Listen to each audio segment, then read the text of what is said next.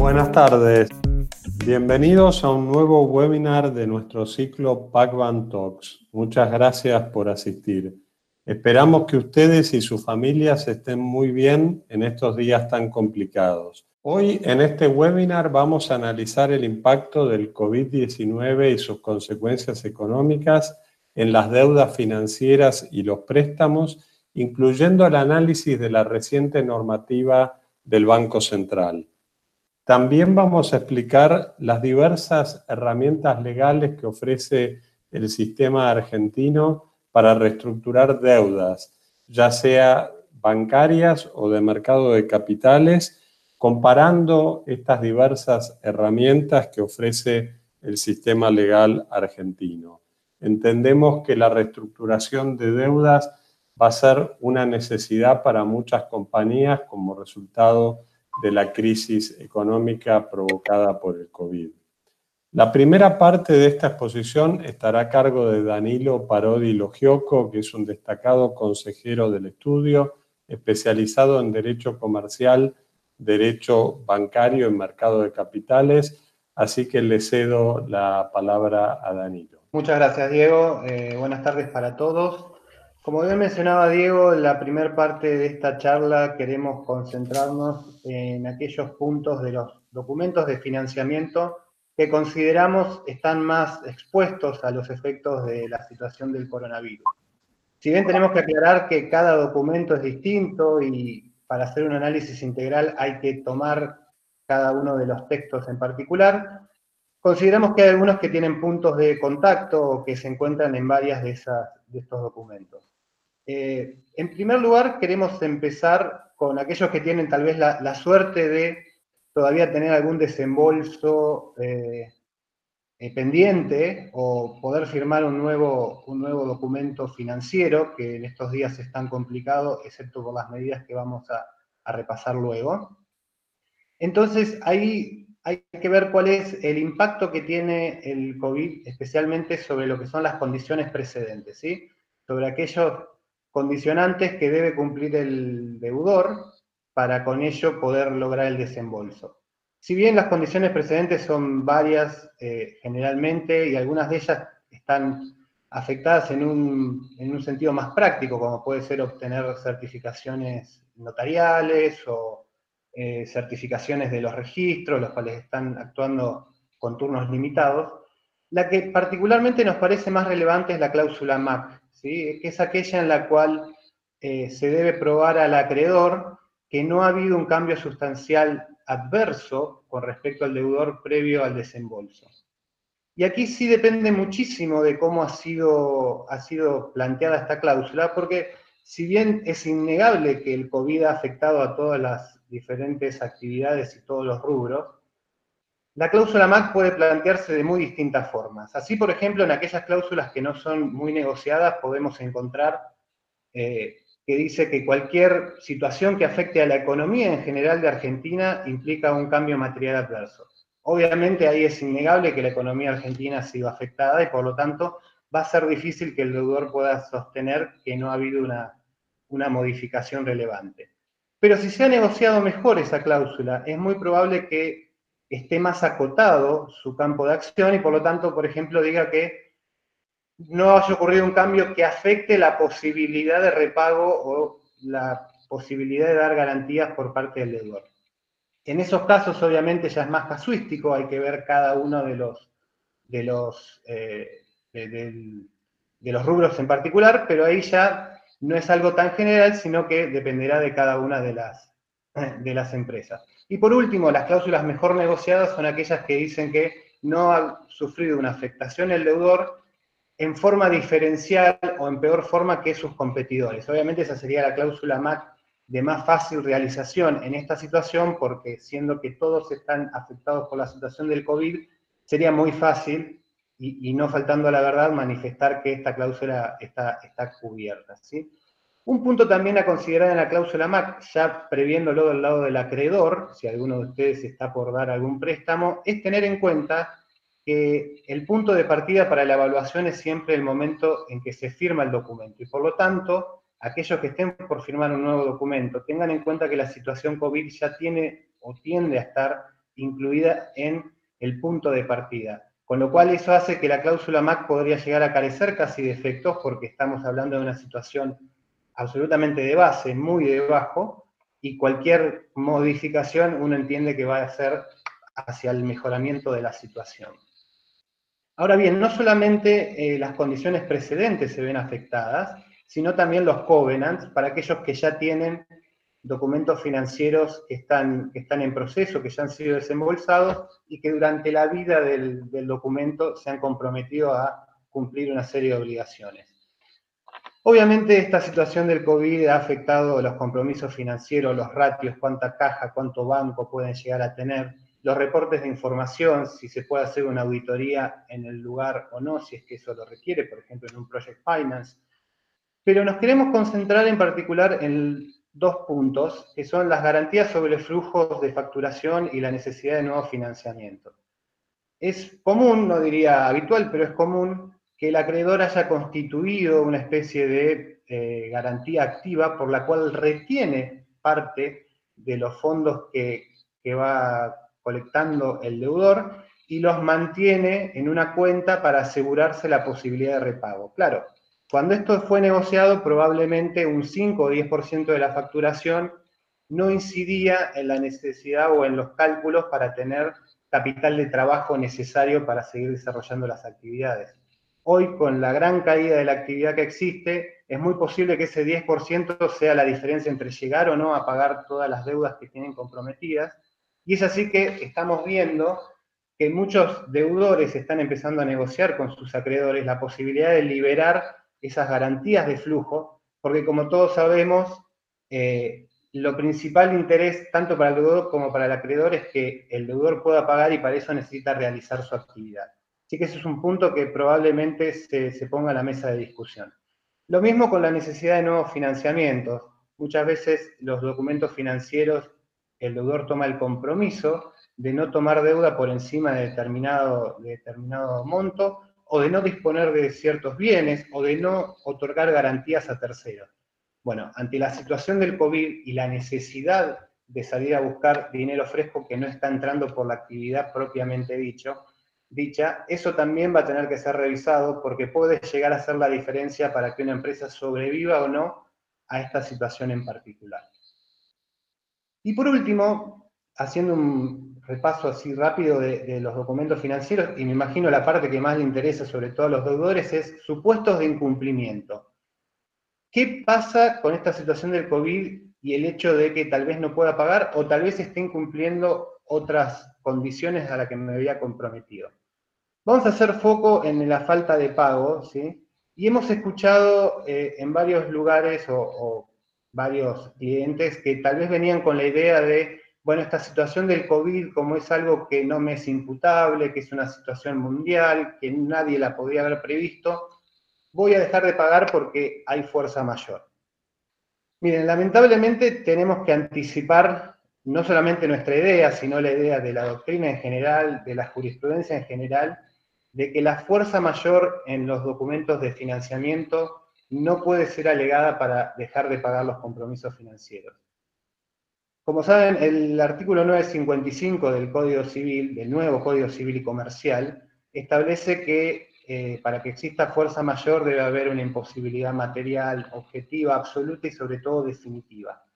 Muy bien, lo que se ha interpretado siempre, y esto lamentablemente para los deudores no hay mucha forma de controvertirlo, es que la imposibilidad de pago del deudor no implica que haya una imposibilidad objetiva y absoluta, y además que la condición de que sea definitivo no existe en los casos donde hay que dar una obligación de género, como es esta, porque el dinero en realidad nunca desaparece. Siempre es posible cumplir con la entrega de dinero. Que no se tenga el dinero es otra cuestión totalmente distinta, pero no hace a los efectos de la fuerza mayor. Hay un viejo principio jurídico romano que es que el género nunca perece y precisamente en base a, esta, a este principio estaba eh, recetado en, el viejo Código Civil de Vélez en forma expresa y que ahora si bien no ha sido copiado, sigue siendo fundamento de nuestro derecho de obligaciones, es que la fuerza mayor, de vuelta, lamentablemente no puede ser utilizado como, como argumento para, para dejar de pagar los compromisos financieros. Algo similar vemos con la imprevisión. También a quienes nos han dicho, bueno, cuando tomé este crédito yo creí que las condiciones económicas iban a ser distintas, esto me sorprende, es una causal de imprevisión. Nuevamente tenemos que, echar un baldazo de agua fría sobre eso. La imprevisión es una afectación sobre el riesgo íncito que tiene el compromiso financiero y no sobre las condiciones que sobrevuelan a la economía o a la actividad en particular del deudor. Por lo tanto, vemos difícil que se pueda sostener una defensa de imprevisión, ya sea para no pagar o sea para buscar una readecuación de las condiciones financieras. Luego tenemos otra serie de compromisos, tal vez menos trascendentes, lo que se llama el default técnico, pero que también puede estar afectado por la situación del COVID. Y queremos concentrarnos en dos. El primero es el incumplimiento de compromisos y obligaciones que no sean de pago, y allí habrá que negociar con los acreedores si los periodos de cura pueden ser extendidos de forma tal que alcancen a todo el plazo de la cuarentena. Muchas veces el periodo de cura es de 10 días, 5 días, hasta 30 días, hemos visto, pero como sabemos, desde el 19 de marzo que estamos en aislamiento y esto todavía no se sabe cuánto más va a durar, y ello va a impedirle a muchas empresas, a muchos deudores, cumplir con estas condiciones técnicas. Entonces va a ser necesario negociar con los acreedores una extensión en los plazos de cura. Y el segundo punto es los cross defaults. Los cross defaults, como la mayoría saben, son aquellas cláusulas que dicen, si incumpliste otra, otra deuda, no esta deuda en la que somos parte, sino otra deuda, yo automáticamente también te puedo dar por incumplida esta, esta deuda principal. Allí nos queremos concentrar en qué impacto tienen las regulaciones del BCRA, que luego veremos en detalle, pero nos permitimos anticipar que la deuda financiera con los bancos cuyo incumplimiento haya dado lugar a que se extiendan los plazos de pago bajo la 6949, que lo vamos a, explicar en más detalle ahora, nuestra interpretación es que eso no genera un cross default porque precisamente lo que se ha ocurrido, lo que ha ocurrido allí es que hay un aplazamiento de la fecha de vencimiento original de la deuda bancaria. Y por lo tanto, al no haber default de la deuda bancaria, no hay default o cross default bajo el préstamo financiero. Distinta es la situación con los cheques, porque en los cheques, también como vamos a verlo ahora, la normativa que se ha dictado no dispone que los cheques no vencen. Lo único que dispone es que no se aplicarán multas o que hay una posibilidad de una segunda presentación del cheque. Pero en cualquier caso, hablando a nivel legal y técnico, va a haber un default si no se pagan los cheques y por lo tanto algún acreedor podría querer sostener que existe una situación de cross default. Como línea general de todo esto que hemos resumido, creo que va a ser necesario que, que haya una negociación entre acreedores y deudores para hacer frente a esta situación. Esa negociación va, como acá muestran las imágenes, se puede hacer una negociación dura, se puede buscar una negociación que sea de por favor ayúdame eh, a superar esto. En cualquier caso habrá que buscar el punto intermedio y correcto con respecto al acreedor para salir las ambas partes de la forma más conveniente posible para las dos.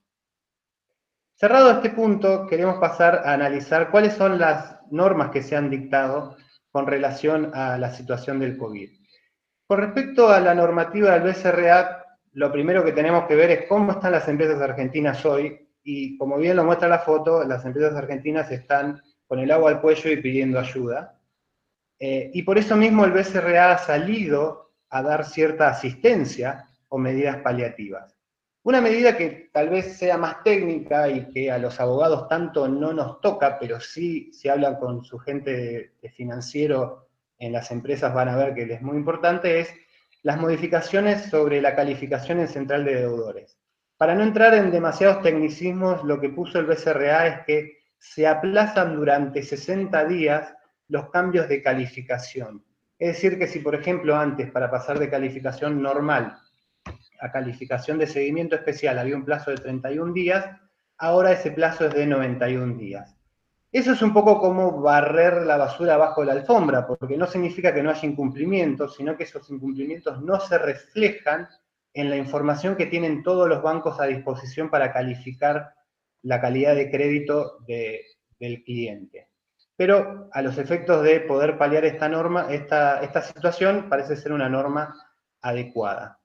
Sin lugar a dudas, tal vez la norma más importante a los efectos de la deuda bancaria es la 6949, en la que se dispuso, como ya lo anticipamos, que aquellos vencimientos que ocurran entre el 1 de abril y el 30 de junio de deuda bancaria van a ser no incumplidos, pero sino puestos todos como en un paquete y trasladados al final de la vida del crédito en una única cuota, la cual devengará obviamente intereses eh, compensatorios previstos en, el financiamiento hasta ese momento.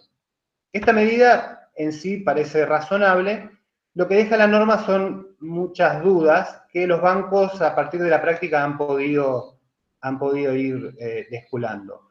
Lo primero es si es automática o por pedido. Bueno, parecería que debiera ser automática, y de hecho hay muchos bancos que toman ese criterio. En cualquier caso, lo que permite la norma es pedir una reversión dentro de los 30 días que el banco cobró la cuota que hubiese vencido en ese momento. Y por lo tanto, en cualquier caso, hay una mecánica para que si el banco consideraba que no era automático y que había que pedirlo, pueda pedir la reversión del débito. En cuanto al alcance, no quedaba claro, pero los bancos son consistentes en que aplica tanto a cuotas de capital como de interés. En cuanto al financiamiento totalmente vencidos durante el periodo de prórroga, y acá a qué me refiero, supongamos que la última cuota de capital del crédito que ustedes tienen vencía el 31 de mayo. Eso me llevaría a que yo debiera concentrar esa cuota en junio, porque es dentro del mes del último vencimiento. Pero como sabemos, en junio no es que esta situación va a estar modificada. la falta de recursos para pagar hoy va a ser probablemente la misma que se tiene en junio. Entonces, aquí lo que interpretamos nosotros que quiso hacer el BCRA, pero no está absolutamente testeado, es que en realidad todo lo que venza, aun cuando la última cuota venza entre el 1 de abril y el 30 de junio, no se mueve únicamente por 30 días, sino hacia julio. De vuelta, esto es algo que los bancos hay algunos que están de acuerdo en que es así, hay otros que no, pero sería el sustrato que debiera tener una interpretación lógica de esta normativa. Y por último, el impacto en las sesiones de flujos. Mencionábamos anteriormente que hay muchos eh, documentos financieros que lo que hacen es retener parte de los fondos del deudor para poder aplicarlos. Y está la discusión si esta norma impide que se retengan esos fondos o bien si el banco puede retenerlos para después aplicarlo cuando llegue el vencimiento final. La verdad que, de vuelta, si vamos a una interpretación lógica, no podría el banco retener estos fondos porque no tiene ningún vencimiento a la vista en el corto plazo, pero nuevamente hay bancos que lo han hecho, hay bancos que aceptan no retenerlo, hay presentaciones del Banco Central sobre esto, todavía el final de la historia no está, no está determinado. La última medida paliativa del BCRA que queremos mencionar son los cheques, y ahí vamos rápidamente a verlo. Como criterio general, lo que se ha dispuesto es que el hecho de que los cheques no tengan fondos, es decir, un rechazo de cheques por falta de fondos, no va a generar multas ni inhabilitaciones de la cuenta corriente. Esto es una gran noticia para todos aquellos que han dado cheque de pago diferido o cheque a plazo, pero hay que tener en cuenta que si el cheque venció antes del 24 de marzo, esa multa van a tener que pagarlo a partir del 30 de junio, no es que la multa desaparece, sino que se prorroga su fecha de vencimiento, mientras que para los cheques que vencieron luego del 24 de marzo, sí no hay multa que se devenga y por lo tanto no va a detonar una, un cierre de cuenta. Pasemos luego a ver la línea de financiamiento especial que apareció como un oasis que iba a dar el BCRA eh, a, las MIPIMES. Los destinatarios de esta línea, que como saben, y hago un breve resumen, es el 24% con un periodo de espera o gracia de tres meses, eran las MIPIMES, ¿sí? MIPIMES o em, entidades que se dediquen a prestaciones de salud. Muy bien. La MIPYME tiene que, cumplir con ciertos requisitos. El BCRA elaboró, junto con la Secretaría de MIPYME, un listado donde están aquellas que pueden recibir estos, estos financiamientos. Salió una norma del BCRA la semana pasada, la 7018, por la cual aquellas MIPIMES que se dediquen eh, a la actividad agrícola y hayan retenido más del 5% de su, de su cosecha anual no van a poder acceder a este financiamiento. Esta es la típica lucha entre que liquiden por un lado o que necesiten el financiamiento por el otro. ¿El otorgamiento es optativo o obligatorio? Bueno, en principio es optativo y de hecho varios bancos no lo daban porque no les daba seguridad a la contraparte, por más de que había una garantía del FOGAR. Eh, pero ahora hay una norma, nuevamente, la semana pasada, en la cual si una MIPYME no es deudora en el sistema bancario y el FOGAR le cubre el 100% de su deuda, los bancos estarían obligados a eh, entregarlo. Y por último, para tener en cuenta las limitaciones cambiarias que se eh, emitieron al respecto. Tengan en cuenta que aquellos que reciban esta, esta MIPYME, este, esta línea de crédito, no van a poder hacer contado con liquidación, no van a poder liquidar bonos contra dólares. Acá, por último, pasamos a las limitaciones financieras de otras medidas que no son del Banco Central, sino que son de, de la presidencia en general, que es la asistencia a la, emergencia del trabajo y la producción, el ATP, que implica esencialmente, entre varias medidas, eh, la asistencia estatal para el pago de salarios. Así como ven en la, diapositiva, quienes soliciten este, este, ATP para aquellos sueldos de mayo, cualquiera sea el número de, trabajadores que tengan, antes esto se limitaba a 800, a más de 800, ahora cualquiera sea el número, van a estar limitados a realizar una serie de operaciones, dos de las cuales creo que van a ser las de más interés para todos ustedes, que es, no van a poder pagar dividendos, no van a poder hacer contado con liquidación o MEP, es decir, generarse dólares por fuera del mercado cambiario. Ahora, ¿por cuánto tiempo? Bueno, eso la verdad, amigos míos, es algo indescifrable. Si ven la norma, es totalmente fuera de entendimiento porque está muy mal redactada, no se sabe si son 12 o 24 meses para las de menos de 800, si son 24, 36 o hasta 48 para las de más de 800. Nuestra interpretación es que las de menos de 800 van a estar limitadas a hacer estas operaciones durante el periodo fiscal en que pidieron la asistencia, más 12 meses, y las de más de 800 durante el periodo fiscal que pidieron la asistencia, más 24 meses. Pero eso habrá que verlo con, con la interpretación que haga la FIBA al respecto, porque la norma no permite no permite interpretarlo. Y por último, salió ahora una, sí, el lunes pasado el jefe de gabinete aprobó la devolución, la posibilidad de devolver esta asistencia que se haya otorgado y de esa forma poder liberarse de estas restricciones. Tengan en cuenta que el periodo para hacerlo es muy corto, son los 20 días hábiles, los 20 días corridos, perdón, inmediatamente siguientes al mes del salario que se está pagando. Es decir, aquellos que lo pidieron para el mes de mayo van a tener hasta el 20 de junio para devolver el dinero que haya adelantado la FIP con más intereses a la tasa SER. ¿Qué pasa si no se pidió? Bueno, a priori la normativa no permitiría salirte de las restricciones por todo el periodo este que estábamos hablando. Pero tal vez después salga algo que nos permita eh, liberarnos.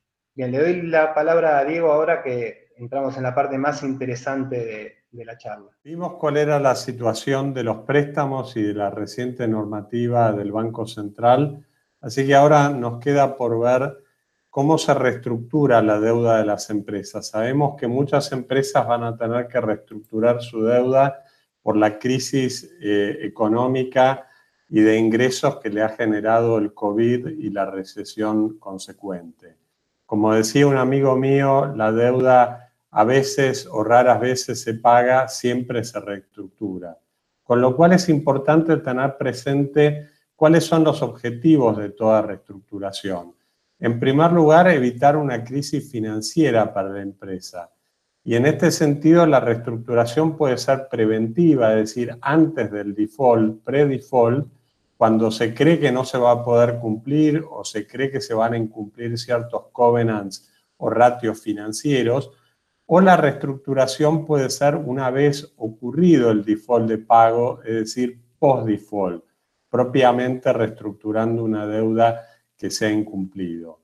Siempre los objetivos de la reestructuración son, por un lado, mantener una razonable posición de caja, mantener esa posición de caja que le permita a la empresa atender su operación y sus inversiones anuales en mantenimiento, pero en definitiva lo que se busca es dar una, una solución definitiva a la deuda de la compañía, es decir, reestructurar esa deuda de modo definitivo, de modo que sea sostenible. Y obviamente también mantener en lo posible el control de la empresa en manos de los accionistas actuales. La crisis a que lleva esa eh, situación puede verse como fue en la reciente ola de reestructuraciones del 2002 debido a, por ejemplo, el abandono de la convertibilidad y la devaluación ocasionada, o como va a ocurrir posiblemente en nuestros días, una crisis ocasionada por la recesión que ha originado el COVID y la cuarentena y la menor demanda, y el impacto que esto tiene en la situación de caja de las compañías. Siempre toda reestructuración, antes de ir hacia las herramientas legales, corresponde tratar de determinar cuál es el nuevo perfil de endeudamiento que es sostenible para una empresa, lo cual exige a la empresa, con ayuda de sus asesores financieros, el desarrollar proyecciones económico-financieros para distintos escenarios y ver qué deuda puede ser sostenible de acuerdo a esas proyecciones y de acuerdo al futuro que la empresa estima. Y allí elaborar un menú de reestructuración que puede consistir en diversas alternativas, como por ejemplo baja de tasas de interés de la deuda, prorrogar los plazos y los vencimientos, si fuera necesario una quita explícita de capital, siempre posiblemente va a haber una quita de valor presente de capital por la extensión de los plazos o la baja de tasas. Si la empresa tiene caja suficiente, eh, considerar la recompra de esa deuda a un descuento, maximizando esa caja o en ciertos casos incluso capitalizar esa deuda en acciones de la compañía u otros instrumentos como bonos convertibles o acciones preferidas. Y también en muchos casos, por pedido de los acreedores, el otorgamiento de garantías para la deuda reestructurada, siempre tratando de combinar las alternativas y seleccionando aquellas que sean más atractivas. El menú que ofrece el sistema legal argentino en materia de reestructuración de deuda son básicamente tres alternativas principales que pueden tener varias variantes y vamos a analizar primero cada una de ellas y después compararlas entre sí. La más conocida y la tradicional es la del concurso preventivo, al cual no me voy a referir en demasiado detalle, sino para compararla con las otras dos, porque es la más tradicional y es la que de algún modo es el último recurso. Las otras dos alternativas son básicamente la reestructuración privada, que es un contrato que no se presenta a los tribunales y que solo obliga a las partes que lo han firmado, y esta figura eh, que se introdujo en la última crisis de deuda que tuvo la Argentina en el año 2002 a instancias del Banco Mundial, que es el Acuerdo Preventivo Extrajudicial OAPE. Para ver las alternativas depende mucho también de cómo está integrada la deuda financiera de la compañía. Si la deuda financiera es puramente bancaria, posiblemente eh, sea más fácil hacer una reestructuración privada entre los bancos que son los tenedores de esta deuda, asumiendo que la gran mayoría o todos los bancos están de acuerdo. Es lo que tradicionalmente en Argentina se llamaba un club de bancos. Si la deuda también está compuesta por obligaciones de mercado de capitales, bonos, obligaciones negociables, ahí tenemos básicamente dos posibilidades, que es hacer una enmienda o modificación de los bonos a través de una asamblea de tenedores, lo que se llama un consenso licitation, cosa que únicamente, como vamos a ver dentro de unos minutos, va a servir realmente para reestructurar deuda en el caso de que esta compañía tenga en los términos y condiciones de esos bonos las llamadas cláusulas de acción colectivo CACs, y muy pocas compañías argentinas lo tienen, por ejemplo IPF o TGLT tienen CACs en sus bonos, pero la gran mayoría no los tiene.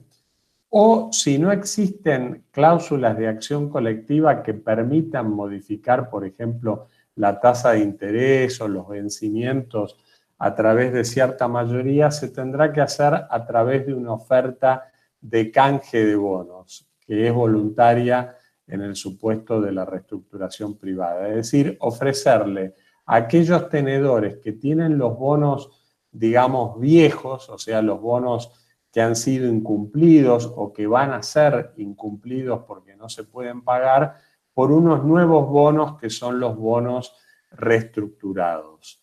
Vamos a ver que esta oferta de canje se puede combinar también con el APE y con una modificación de los términos y condiciones de los bonos viejos en lo que se llama un exit consent. Y la tercera alternativa es el acuerdo preventivo extrajudicial, que desde ya les adelanto, la gran ventaja que tiene por sobre la reestructuración privada es que si este acuerdo preventivo extrajudicial se aprueba con ciertas mayorías que establece la ley, va a obligar a todos los acreedores alcanzados por el acuerdo, aún aquellos que no lo han firmado o que no han participado en él o que no están de acuerdo. Es decir, va a obligar aún a los acreedores disidentes, también llamados holdouts. Y en este sentido, tiene el mismo alcance que tendría un tradicional eh, concurso preventivo. Ahora vamos a ver un poco en detalle las dos primeras figuras de reestructuración privada y de eh, AP o acuerdo preventivo extrajudicial, eh, desarrollarlas un poco antes de rápidamente compararlas entre sí con el concurso preventivo. La reestructuración privada, como les dije, es un contrato que se firma entre aquellos que están de acuerdo en la reestructuración, porque no va a obligar a aquellos eh, que son disidentes o holdouts o que no lo firman. Por eso siempre va a requerir una mayoría bastante alta, cercana al 100%, porque la empresa va a tener que enfrentar y atender a aquellos eh, acreedores que no están de acuerdo y que son los holdouts y pagarles o enfrentar sus pedidos de quiebra o sus embargos. En la reestructuración privada, si bien no hay reglas en nuestro derecho, porque es un contrato como cualquier otro, sí hay usos y costumbres que se acostumbran en la práctica bancaria y financiera y que en general están desarrollados por un organismo que se llama INSOL, eh, que es una asociación de profesionales de la insolvencia, y que son las reglas de juego generalmente aceptadas, lo que se denomina también el London Approach. Y entre esas reglas de juego que rápidamente voy a desarrollar y después puede haber preguntas en concreto, es generalmente formar un comité de acreedores, un llamado Steering Committee, que va a tener como función coordinar el intercambio de información y la realización del due diligence y coordinar y ordenar a los acreedores. Este comité no asume responsabilidad por obligar a los demás miembros de la masa de acreedores, ni siquiera otros miembros del, comité, sino que tiene una función de coordinación. Y generalmente sus reglas se establecen en un acuerdo de comité, eh, también llamado Terms of Reference. Es común que tanto el comité como el deudor suelan contratar asesores financieros para asesorarlos en este proceso. Y también es común que contraten asesores legales, por supuesto, siempre muy importante. Y también es bastante usual que contraten un veedor independiente, que es un auditor, un estudio contable, que cumple una función importante porque generalmente no solo colabora en el due diligence del deudor para ver cuál es su real situación, cuál es el perfil de deuda sostenible que puede tener, sino que hace un monitoreo de caja, hace evaluaciones, hace un análisis de recupero que es una herramienta muy útil para que el comité de acreedores pueda ver si lo que está proponiendo el deudor como deuda sostenible es razonable o no. En esta reestructuración privada, el primer hito fundamental al cual hay que llegar y que es el que consume mucho tiempo y mucho esfuerzo antes de que a los contratos definitivos es el famoso term sheet, que en este caso, a diferencia de otras situaciones transaccionales, es bastante detallado y se negocia mucho y es importante ponerse de acuerdo en esto antes de avanzar sobre la documentación definitiva. Un documento que a veces se firma y a veces no, eh, digamos, y que siempre los deudores están interesados en firmar cuanto antes, es el llamado standstill o acuerdo de espera, que es un documento en virtud del cual se establece un compás de espera para poder negociar eh, los términos de la reestructuración con mayor tranquilidad. Tiene obviamente grandes ventajas, sobre todo para el deudor, porque este standstill eh, es un compromiso que aquellos acreedores que lo firman, normalmente los miembros del comité y otros, acuerdan no tomar este, actitudes agresivas sobre el deudor, no abalazarse sobre los bienes del deudor ni pedirles la quiebra. Y también importa a los acreedores porque va a evitar que justamente los acreedores firmantes eh, traten de embargar o mejorar su posición relativa con respecto a otros acreedores.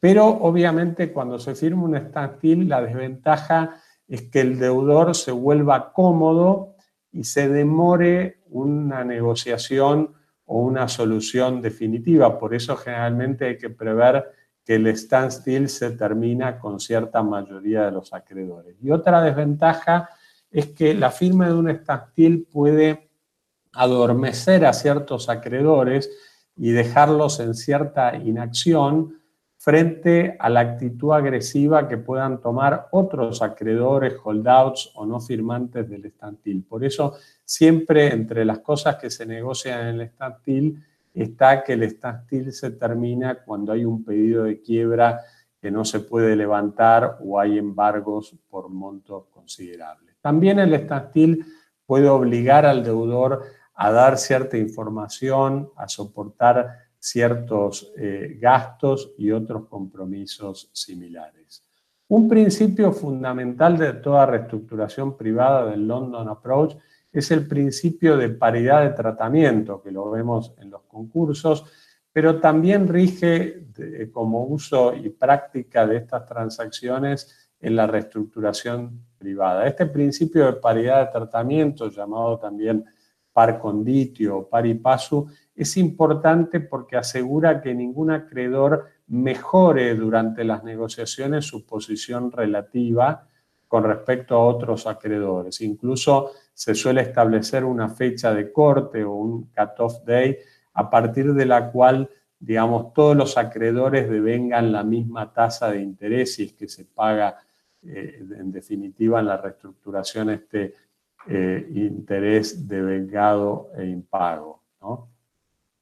En la reestructuración privada también Finalmente, a lo que se trata de arribar es a un acuerdo definitivo que permita reestructurar la deuda de la empresa de modo definitivo y sostenible.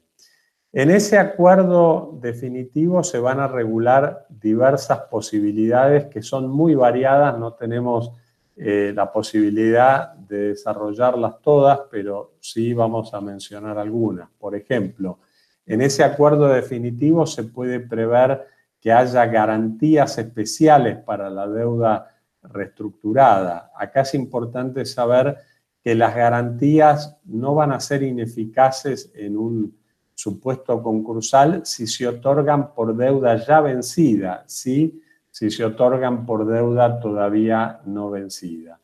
Otra cosa que se suele negociar en esta reestructuración privada es eh, la situación en que, digamos, el deudor mejora de fortuna y tiene un mayor flujo de caja que le permita pagar más rápidamente o prepagar la deuda o, la obtiene como resultado de venta de activos. Por eso es común que se incluya en la documentación de la reestructuración una cláusula llamada de cash sweep o de barrido de caja que justamente va a permitir que si al deudor le va mejor de lo que se consideraba al evaluar la propuesta de reestructuración, tenga que ir prepagando o pagando más aceleradamente.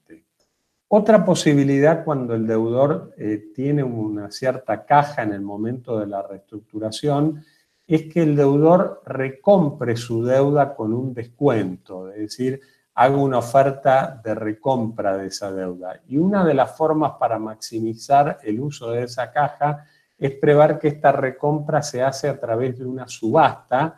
Se utiliza el mecanismo de subasta holandesa modificada, si quieren, hay preguntas o interés, luego la, explico, que permiten maximizar esa caja obteniendo un mayor descuento y haciendo, si se quiere, competir a los acreedores al ofrecer un mayor descuento en la recompra de esa deuda.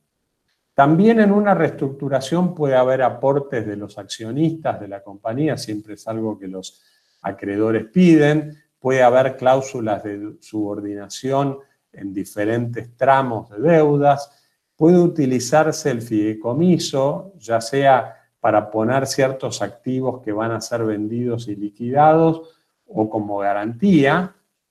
También puede haber alguien que financie el capital de trabajo durante los eh, instantes posteriores a la reestructuración, que aporte fondos frescos, ¿no? es lo que se llama debtor in financing, eh, y hay que darle a este financista ciertas condiciones de super privilegio sobre los demás para que esté dispuesta a financiar ese capital de trabajo, porque obviamente no va a ir en el mismo estatus que los demás acreedores.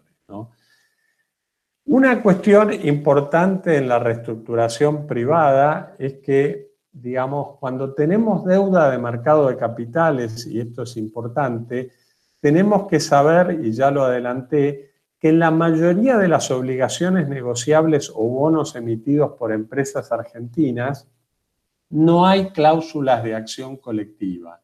Con lo cual, en general, si lo que queremos modificar son las condiciones básicas de la deuda, como son la tasa de interés, la moneda de pago, los vencimientos y las condiciones de amortización, lo que se llama money terms, no lo vamos a poder hacer por mayoría, con lo cual vamos a necesitar unanimidad.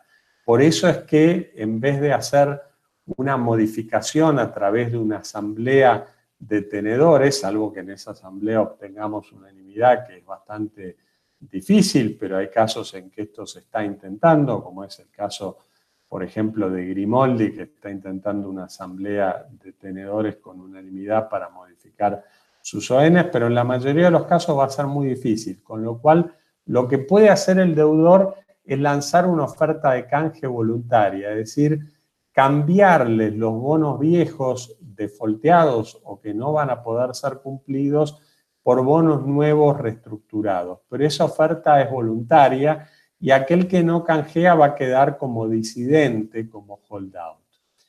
Únicamente en los casos de empresas que tengan cláusulas de acción colectiva, y hay muy pocas, por ejemplo, como dije antes, IPF o TGLT o algunas otras, vamos a través de una asamblea de tenedores poder modificar estos términos y condiciones fundamentales de los bonos, que son los que nos interesa reestructurar. Las cláusulas de acción colectiva, como ustedes saben, están ahora eh, muy de moda y comentadas por todos los medios porque la Argentina en su deuda soberana sí tiene acciones, cláusulas de acción colectiva que van a permitirle a la Argentina, si obtiene las mayorías adecuadas, arrastrar a todos los tenedores de esos bonos a lo que decida la mayoría. La otra herramienta que tenemos para reestructurar deuda, eh, y brevemente me voy a referir a ella antes de compararla con el concurso preventivo y, con la reestructuración privada que acabamos de ver, es el acuerdo preventivo extrajudicial. Como le dije, fue una importante y útil innovación que se introdujo en la Argentina en la última crisis de deuda corporativa que tuvo la Argentina en el año 2002. ¿Y cuál es la gran ventaja del APE? La gran ventaja es que el APE es un acuerdo privado contractual, pero que si obtiene las mayorías requeridas por la ley, que ahora vamos a explicar, y se presenta a un juez y ese juez lo homologa, tiene efecto con respecto a todos los acreedores, aún aquellos que no están de acuerdo y que no firmaron ese acuerdo. O sea, tiene un efecto similar al concurso preventivo cuando la propuesta concursal es homologada por el juez. Tiene un efecto que los abogados llamamos erga omnes, es decir, con respecto a todos. Pero a diferencia del concurso, en el acuerdo preventivo extrajudicial, toda la negociación y el acuerdo se produce en forma privada, fuera de los tribunales. Y únicamente cuando se ha arribado ese acuerdo con las mayorías necesarias, se presenta ante el tribunal para que el tribunal, una vez que lo homologue, ese acuerdo sea, digamos, obligatorio para todos los acreedores comprendidos en ese acuerdo. Generalmente en un APE no se incluyen, como en el concurso preventivo, la universalidad de los acreedores, sino que es común incluir solo los acreedores financieros y no los comerciales, aunque también se podría incluir acreedores comerciales, pero en el concurso preventivo hay que incluir todos los acreedores, ¿no? Absolutamente todos. La gran ventaja es que hay gran flexibilidad para negociar un acuerdo en forma privada y recién presentarlo al juez para su homologación una vez que se arribó este acuerdo. ¿Qué mayorías se necesitan? Las mismas que en el, que en el concurso preventivo, vale decir, una doble mayoría. Más de la mitad de los acreedores contados por cabeza y dos tercios, o sea, 66,66% del pasivo quirografario total. Siempre sabemos que los acreedores privilegiados no están, salvo que estén de acuerdo, comprendidos ni en el APE ni en el concurso, o sea, los acreedores garantizados. Por eso, una vez obtenida esta mayoría de dos tercios del pasivo quirografario total, el acuerdo es obligatorio para todos los acreedores alcanzados por el acuerdo. El APE se puede combinar con una oferta de canje, es decir, que aquellos que aceptan canjear sus bonos dan también su consentimiento para firmar el acuerdo preventivo extrajudicial y en el caso que así se combina, una vez que el juez homologa ese acuerdo, aún todos los que no estuvieron de acuerdo en canjear sus bonos, se le van a canjear obligatoriamente y ser arrastrados a ese resultado del acuerdo. Ahora vamos un poco eh, como un panorama a comparar rápidamente estas tres herramientas legales que son las que a toda empresa se le presentan al momento de reestructurar deuda.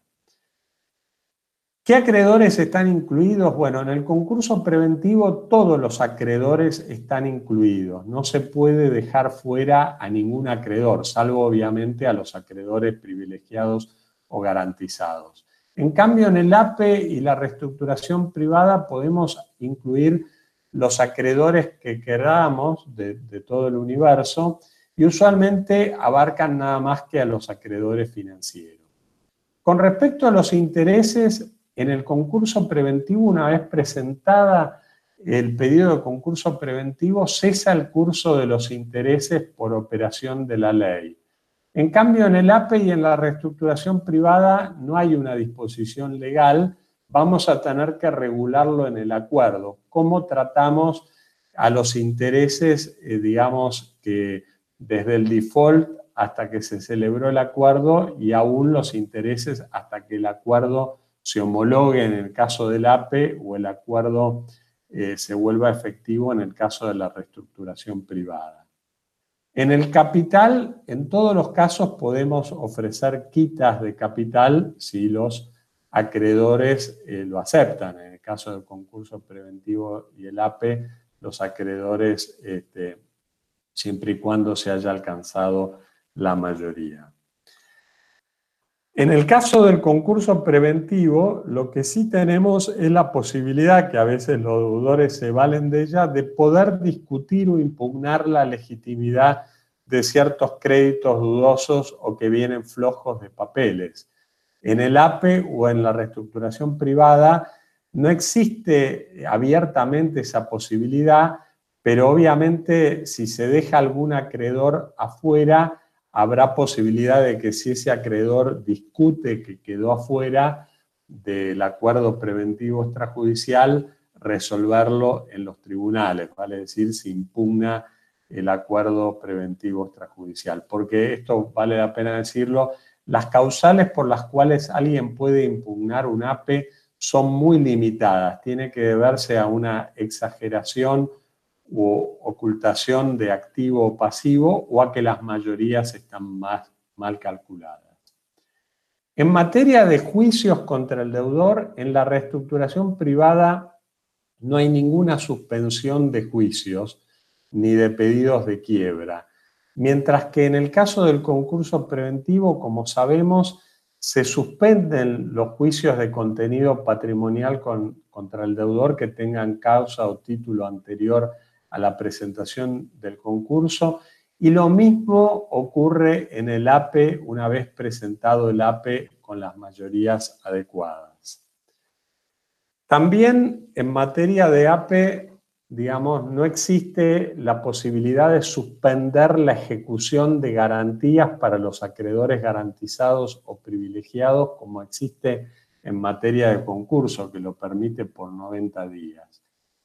Y la gran diferencia es que en el caso del concurso preventivo va a haber un plazo muy extenso para negociar la propuesta de concurso, porque desde el deudor presenta la petición de concurso preventivo hasta que se verifique todo puede pasar un año o más. Mientras que en el APE y en la reestructuración privada, como la negociación se hace fuera de los estrados judiciales, y, digamos, el deudor no tiene ninguna protección hasta que el APE se presenta con las mayorías adecuadas, el plazo para negociar es más corto y hay gran presión por parte de los acreedores menores o los acreedores disidentes que mientras tanto están pidiendo la quiebra o pueden estar presentando eh, un juicio ejecutivo con un pedido de embargo. ¿no? Uno de los problemas del APE, que en otros países se ha solucionado y en acá únicamente se ha solucionado por una construcción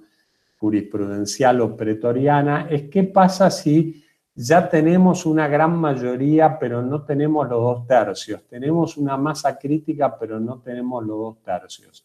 En el caso de la reestructuración de IMSA, el juez, antes de haberse presentado el APE con las mayorías que requiere la ley, otorgó una medida cautelar frenando eh, algunos pedidos de quiebra y algunos embargos. ¿no?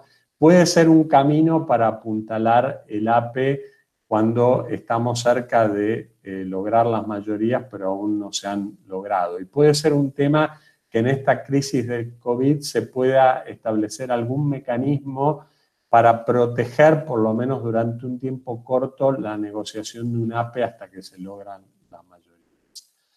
En cuanto a ponibilidad de los acreedores, la reestructuración privada, como dije antes, no es oponible a los acreedores que no han firmado o no están de acuerdo en reestructurar su deuda, y este es el principal defecto. Mientras que tanto el concurso preventivo como el APE una vez homologado el acuerdo, tiene efecto erga omnes con respecto a todos los acreedores, aún los holdouts y los disidentes, y por eso es tan importante en el APE obtener esta homologación.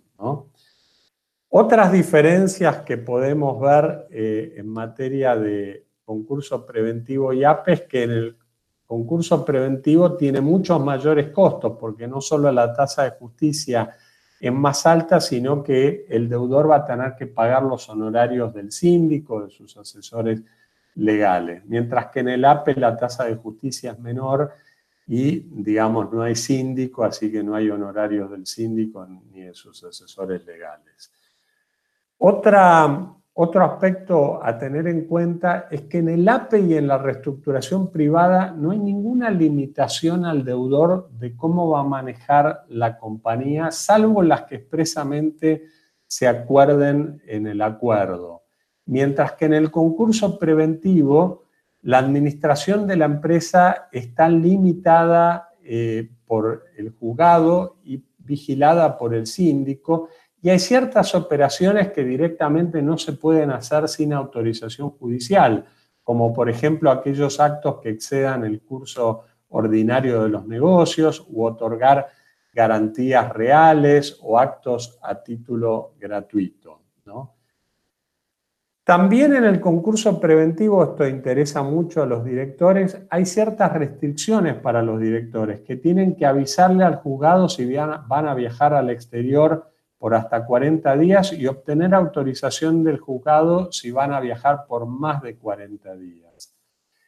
Y lo importante, sobre todo, es que en el caso del concurso preventivo, si no se llega a un acuerdo con la mayoría necesaria, lo que ocurre es que se inicia un procedimiento llamado de cramdown, en el cual cualquier tercero se puede comprar la compañía al precio que fije el juez, o si el juez dice que la compañía vale cero, directamente arreglando con los acreedores y sin pagarle nada a los accionistas del deudor. Y si este procedimiento de cramdown fracasa, directamente el concurso desemboca en quiebra. En el caso del APE, este es un tema muy discutido, quizá si hay alguna pregunta lo puedo desarrollar, pero en principio cuando el APE eh, se ha presentado al tribunal y el APE no es homologado, lo que ha dicho la jurisprudencia en el caso TGN es que por un año ese APE fracasado, ese apista fracasado, no puede presentar su concurso. Yo estoy en desacuerdo con esta postura y muchos eh, también, pero este es el único fallo en el que se ha dicho esto aplicando analógicamente una regla del Así que esto hay que tenerlo muy en cuenta. Yo creo que si el APE no reúne las mayorías, ahí no hay limitación para presentar un concurso preventivo. ¿no? Solo el APE faileado, presentado y fracasado o no homologado tiene este periodo de inhibición de un año. Brevemente quiero decir dos palabras eh, sobre la experiencia pasada, porque la Argentina ya tuvo una experiencia bastante rica en materia de reestructuración, porque hubo muchas compañías que en los años 2002 a 2006 tuvieron que reestructurar su deuda. En ese momento, sobre todo por el impacto del abandono de la convertibilidad la devaluación y la especificación asimétrica. Como les dije antes, ahora las causales, además de la devaluación, van a ser otras, que va a ser una crisis de recesiva, de demanda o de liquidez de caja. Pero en la experiencia pasada, la mayoría de las compañías grandes trataron de no ir al concurso y eligieron o la reestructuración privada o el APE como mecanismo de reestructuración, sobre todo cuando no tuvieron pedidos de quiebra, embargos o juicios por montos muy significativos que no pudieran afrontar, sobre todo cuando eh, tuvieron tiempo para hacer esta negociación este, sin tener este riesgo. Sobre todo el APE muchas veces se puso en la documentación, en las ofertas de canje, como disuasivo, es decir, como un paraguas para ser usado si no se obtenía una mayoría muy alta. O sea, si se obtenía una mayoría muy alta, se cerraba la reestructuración como reestructuración privada y no se presentaba el APE. Si se obtenía un poco menos, como no se iba a poder atender la cantidad de holdouts, se presentaba el APE. El APE, valga la pena decirlo, no sirvió para entidades financieras o bancos, eh, en un caso banco hipotecario se dijo que el APE no servía para bancos. Yo tampoco estoy de acuerdo con esta opinión y en su momento escribí un artículo al respecto, pero esto es lo que dijo la, jurisprudencia. También en la experiencia pasada hubo eh, un periodo de negociación bastante amplia, hubo bastantes quitas de capital con donación de intereses y las compañías estuvieron poco dispuestas a entregar equity a los acreedores. ¿no?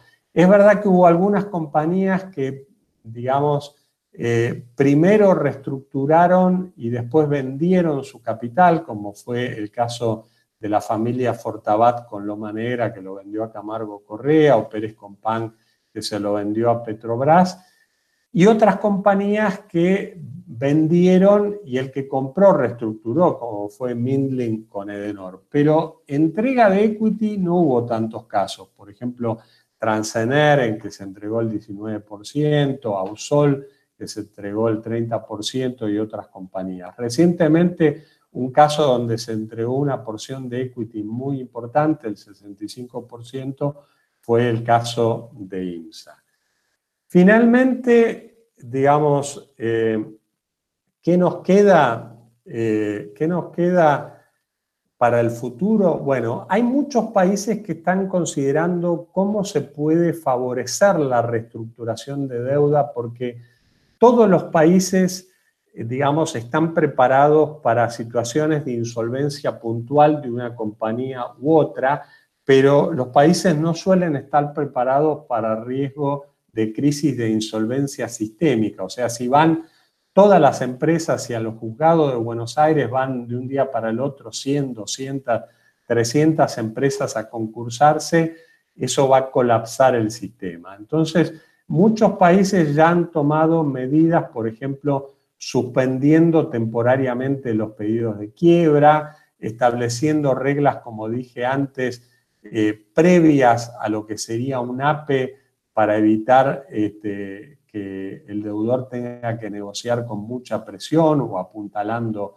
el APE y otras reglas para facilitar la resolución de estas crisis de insolvencia, por ejemplo, parando eh, juicios ejecutivos o embargos por, por ciertos periodos. Yo creo que esto es algo que se puede venir.